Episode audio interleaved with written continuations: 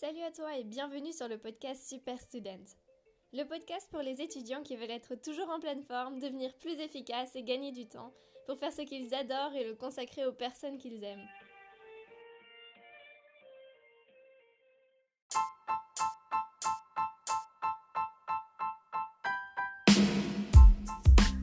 Bienvenue dans l'épisode de cette semaine.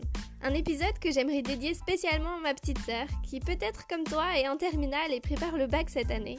Et avec tout ce qui se passe avec le coronavirus, les écoles ont commencé à fermer dans le Haut-Rhin, nous on est en Alsace, dans le Bas-Rhin, donc ça va peut-être lui arriver, ça t'est peut-être déjà arrivé, que tu vas te retrouver à deux semaines obligée à la maison, coincé, à devoir continuer à bosser par toi-même et à te dire j'ai un examen à la fin de l'année, je veux quand même le réussir, ou que ce soit des épreuves alors que tu es en première, dans ces cas-là, le podcast est pour toi, l'épisode du podcast est pour toi, et si tu connais d'autres gens qui sont dans la même situation que toi, de devoir préparer un examen parce que leur école, leur université a fermé, et de se retrouver deux semaines cantonnés à la maison, dans ces cas-là, partage-leur l'épisode.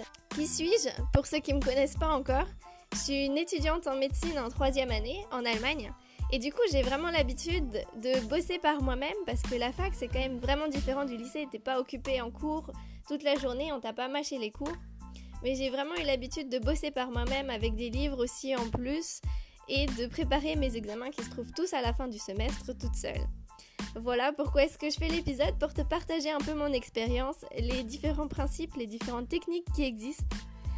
Et puis te faire comprendre que ces deux semaines, où tu vas te retrouver à bosser par toi-même, ça va vraiment être une opportunité pour toi. Parce que t'as pas de temps de trajet, donc t'économises du temps. Tu vas pouvoir aller à ton rythme. Tu vas pouvoir aussi bosser selon ton rythme, parce qu'on dit toujours les adolescents sont des couches tard, lève tard, mais au final, l'école commence toujours à 8 heures. Et si ton cerveau, t'arrive pas à l'allumer avant 9h, ben, ça va être la première fois, pour la première fois, l'occasion de pouvoir faire ton emploi de temps pour toi-même, commencer vraiment à 9h au moment où tu es le plus productif. Ah, un autre avantage, c'est que tout seul, on va quand même vachement plus vite qu'à 35 et du coup tu vas avoir plus de temps pour faire d'autres choses, éventuellement pour revoir des choses que tu n'avais pas compris, pour pouvoir t'entraîner, faire déjà des exercices pour le bac par exemple, et aussi éventuellement rattraper ton retard.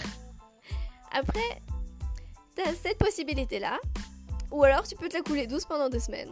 J'ai des potes qui sont à Venise, non pas à Venise, à Rome en ce moment, qui font des super photos parce qu'il n'y a pas un seul touriste. Bref. Et d'autres qui sont partis au ski, qui n'ont pas respecté le confinement et qui s'éclatent parce que les pistes sont toutes vides. Mais toi, tu as un examen à préparer et donc si tu veux, je vais t'aider à t'organiser, à te motiver, à te tenir à ton programme et à comprendre et apprendre en autonomie pour pouvoir avancer et profiter de ces deux semaines-là par rapport à ton bac à la fin de l'année ou tout autre examen que tu es en train de préparer. La première étape, ce serait de créer ton plan, ton emploi du temps. Je sais, tu te dis, j'en ai déjà en cours, pourquoi est-ce que je dois en faire un? Mais tu vas pas réaliser un seul objectif si t'as pas un plan d'attaque. Donc si ça te fait chier de te dire que c'est un emploi du temps, que tu dois t'en créer un, vois ça plutôt comme un plan d'attaque pour réussir et atteindre tes objectifs. Tu vas voir que créer ton plan d'attaque, c'est la partie la plus simple. Et plus il sera simple, plus ce sera facile à suivre et à vraiment réaliser. Le premier point, ce serait de savoir quelles sont les matières les plus importantes pour toi. Si en S comme ma petite sœur, oui, c'est encore avant la réforme. Du coup, c'est évident, c'est maths, physique, chimie, SVT. Et après, elle, elle est encore en abibac, donc histoire géo et allemand. Et après, tout simplement, tu vas dédier une demi-journée à cette matière-là, ou deux heures par exemple. Et puis cet emploi du temps-là, tu vas pouvoir l'adapter à ton rythme. Par exemple, si ton cerveau pédale à chaque fois euh, dans la choucroute avant 9h que tu n'arrives pas à l'allumer, bah tu commences à 9h, tu bosses jusqu'à midi. Ça te laisse 3 heures par matière c'est pas mal. Et puis surtout, ce que j'aime bien faire, c'est commencer par les choses que je déteste le plus parce que comme ça, c'est fait. C'est-à-dire que tu te dis, ok, les maths, c'est vraiment pas ma tasse de thé. Je commence le matin, je fais 2-3 heures de maths le matin, je fais tel cours, tels exercices, d'abord la théorie, ensuite la pratique, comme d'habitude, on change pas. Et puis l'après-midi, moi l'SVT c'était ma matière préférée, du coup si il me reste que la partie que je préfère l'après-midi, c'est plus facile de s'y mettre. Surtout que l'après-midi, en général, t'as un peu une baisse de motivation. Ce qui est important aussi, c'est que quand tu planifies ton emploi du temps, tu te planifies les moments de libre. Et ce serait même intéressant de commencer par ça. C'est-à-dire que la plupart des gens commencent en euh, remplissant complètement leur emploi du temps de travail, travail, travail, travail, devoir, etc. Alors que si tu planifies tes moments de libre, des moments où tu fais des choses sympas, où tu te retrouves avec d'autres gens, bon ok, coronavirus, t'es pas censé faire ça, mais par exemple des moments de sport ou de détente, que tu les planifies déjà à l'avance, tu sais que tu vas pas pouvoir surcharger trop ton emploi du temps. Et donc forcément, il sera faisable. Tu vas pouvoir le réussir et ce sera moins frustré de j'ai pas réussi à finir tout ce que je voulais faire, je suis nulle, etc. Et puis, on a besoin de détente quand même. Après, pour les matières qui sont un peu plus légères, entre guillemets, l'anglais par exemple, ou l'allemand si tu l'as en LV2, ce serait intéressant de changer la façon de faire. C'est-à-dire que si tu as des notions, tu pourrais essayer de voir si tu peux trouver un documentaire en anglais là-dessus, ou tout simplement regarder un film, mais en allemand, avec des sous-titres en allemand pour pouvoir continuer, mais d'une toute autre façon, vachement plus active, vachement plus sympa, ce genre de matière. Et puis c'est en fait un moment détente et tu pratiques en même temps. Donc c'est vachement cool, ce serait une idée peut-être à tenter. Quand j'ai discuté avec ma sœur à propos de ça, qu'est-ce qu'elle ferait si elle avait deux semaines où elle était plus en cours et qu'elle était obligée de rester à la maison, elle m'a dit oui, l'emploi du temps c'est pas un gros problème. Euh, effectivement, je ferais, euh, comme tu as dit, une matinée par exemple par matière, une demi-journée par matière. Et puis les profs continuent à envoyer des cours, des exercices, etc. Mais mon problème, c'est au moment de m'y mettre, ça coince. Parce que tu es à la maison, il n'y a personne qui t'oblige à faire quoi que ce soit, tu as plein de distractions. Et effectivement, cette semaine, elle voulait bosser à un moment donné le matin alors qu'elle commençait plus tard. Elle voulait commencer à 8h et à 9h30, elle s'y est mise enfin. Donc tu vois bien le problème. Après, le plus important, c'est que ton plan il soit réalisable. Et normalement, si tu as rempli à peu près les critères que j'ai énoncés avant, tu vas pouvoir le réaliser. Ça va le faire. Donc le problème, ça va être de t'y mettre, de te motiver et d'éviter les distractions. Parce qu'à la maison, les distractions, il y en a vachement plus. T'as personne qui dit Oh là, range ton téléphone. Donc on va voir ensemble quelques règles de base pour le home office, comme l'appelle une de mes potes quand elle va pas en cours et qu'elle bosse à partir de chez elle. Quand t'as dit que tu commences à 9h, si t'as dit que tu commences à 9h, tu commences à 9h, point. Et si t'arrives pas à t'y tenir en t'étant dit je commence à 9h, je commence à 9h, dans ces cas-là, tu peux en fait le partager, le dire aux autres parce que du coup tu te sentiras plus obligé de respecter ce que tu as dit que tu ferais. Donc tu peux tout simplement le dire à ta famille, à tes parents, dire que oui, euh, tous les matins j'ai prévu de commencer à 9h jusqu'à midi, etc. Ou je sais que t'es pas censé sortir de chez toi, mais ça t'empêche pas de continuer à écrire à tes potes, à tes amis. Et si vous vous mettez d'accord, vous pouvez vous écrire euh, Oui, j'ai bossé 3 heures aujourd'hui, j'ai commencé à 9h comme j'avais dit, euh, etc. Tu peux aussi publier sur les réseaux sociaux, c'est possible. À ton avis, pourquoi est-ce qu'il y a tellement de studygram et des machins comme ça? C'est tout simplement ça te motive à tenir tes programmes, à avancer, parce que tu montres à tout le monde que t'as dit que tu le ferais et t'es obligé de le faire. Et puis, si t'as personne dans ces cas-là, tu peux m'écrire, tu peux m'envoyer ton emploi du temps, ton programme, ça m'intéresserait de voir ce que, ce que t'as fait, comment t'as adapté ça, matière par matière pour toi. Et puis, euh, je regarderai si tu tiens tes objectifs. Ce qui est important, c'est quand tu bosses, euh, d'avoir pas trop loin de toi tes objectifs ou ton emploi du temps sous les yeux. C'est-à-dire que tu le perds pas de vue et ça te rappelle que tu as dit que tu ferais ça comme ça et tu l'as pas tout simplement dans la tête. C'est pas une surcharge d'informations en plus que tu dois tout le temps réfléchir. Attends, j'avais dit que je ferais quoi déjà? Ce que je fais aussi beaucoup, c'est que, ok, on a dit bosser une demi-journée sur une matière. Mais je bosse avec ma montre sur mon bureau, j'ai l'heure qui est sous les yeux et je me pose des petits défis comme ça. Je me dire, ok, cet exercice-là, je le finis avant la fin de l'heure.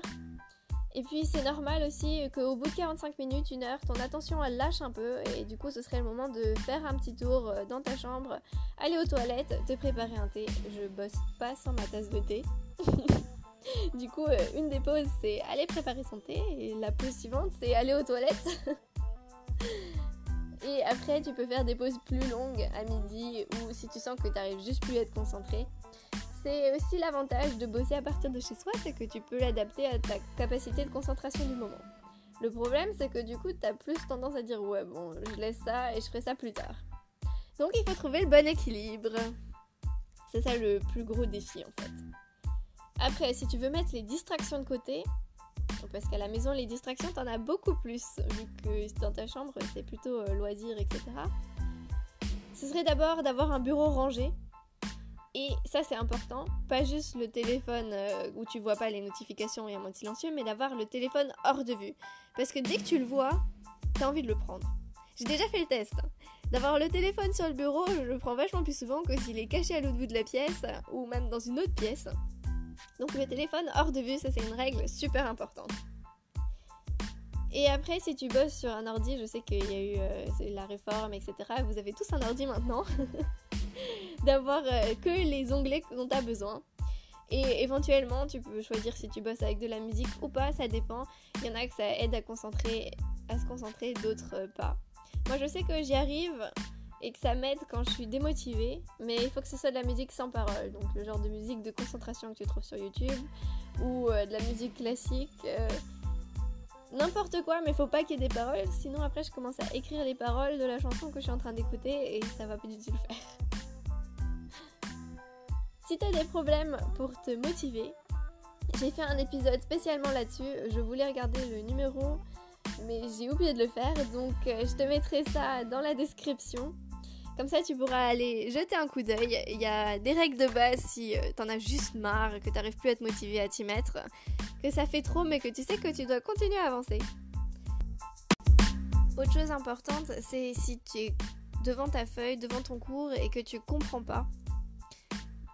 T'es pas en cours où tu peux juste lever la main et dire au prof, euh, monsieur, madame, euh, je comprends pas.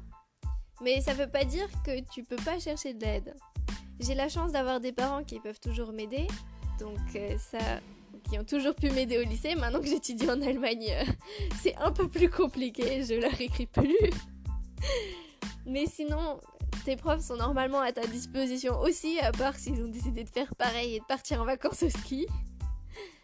Donc tu peux leur demander de l'aide. T'as sûrement des livres où c'est expliqué d'une manière autre. Sur YouTube, maintenant, euh, t'as des tas de vidéos, de cours en ligne. Donc, si tu remarques que tu comprends pas, laisse pas juste tomber, même si je suis sûre que vous allez reprendre des choses quand vous allez tous revenir en cours. Demande de l'aide, cherche de l'aide, même si c'est sous la forme de vidéos, de textes. Et n'hésite pas à demander tout simplement de l'aide à d'autres dans ta classe. Et tu vas pouvoir éventuellement répondre à leurs questions aussi. Et le truc, c'est qu'en expliquant, tu vois direct si t'as compris ou pas.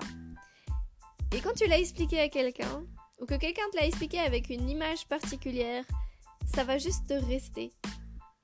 Et peut-être que les images que vont te donner tes potes, ça va être vachement plus parlant pour toi que ce que t'aurait dit le prof. Donc euh, c'est tout à fait une possibilité aussi de demander de l'aide, d'avoir une conversation de classe où il n'y a pas que des conneries dedans, et d'en profiter tout simplement pour pouvoir comprendre les choses qui te posent problème. Et voilà, on arrive à la fin de l'épisode, ce qui veut dire que ça y est, t'as toutes les clés en main pour pouvoir profiter de ces 14 jours éventuellement où les écoles ferment à cause du coronavirus. D'ailleurs, j'ai prévu un épisode avec mon père pour en discuter un peu plus de comment est-ce qu'on peut se préparer, booster un peu ses défenses immunitaires et faire face à ce virus. Tout simplement. Donc euh, on se retrouvera sur cet épisode-là. En attendant, parmi tous les conseils que je t'ai donnés, qu'est-ce qui a été le plus utile pour toi ou qu'est-ce qui sera le plus utile pour toi? N'hésite pas à le partager d'ailleurs si t'as aidé ou que tu connais d'autres gens qui sont dans la même situation que toi. Je te souhaite bon courage pour la suite et bonne réussite Super Student. Voilà, on arrive déjà à la fin de l'épisode. S'il t'a plu et que tu penses qu'il peut aider des amis, alors surtout n'oublie pas de leur partager. Pour recevoir les prochains épisodes, tu peux t'abonner au podcast sur Spotify, Apple Podcast ou Google Podcast. Et tu peux aussi me retrouver sur Instagram sous anaïs avec deux n, tiré du bas, Urstel, H-U-R-S-T-E-L, où je te partage mon quotidien d'étudiante en médecine en Allemagne et tout ce que j'apprends au fur et à mesure. Porte-toi bien, reste motivé, déterminé et à la semaine prochaine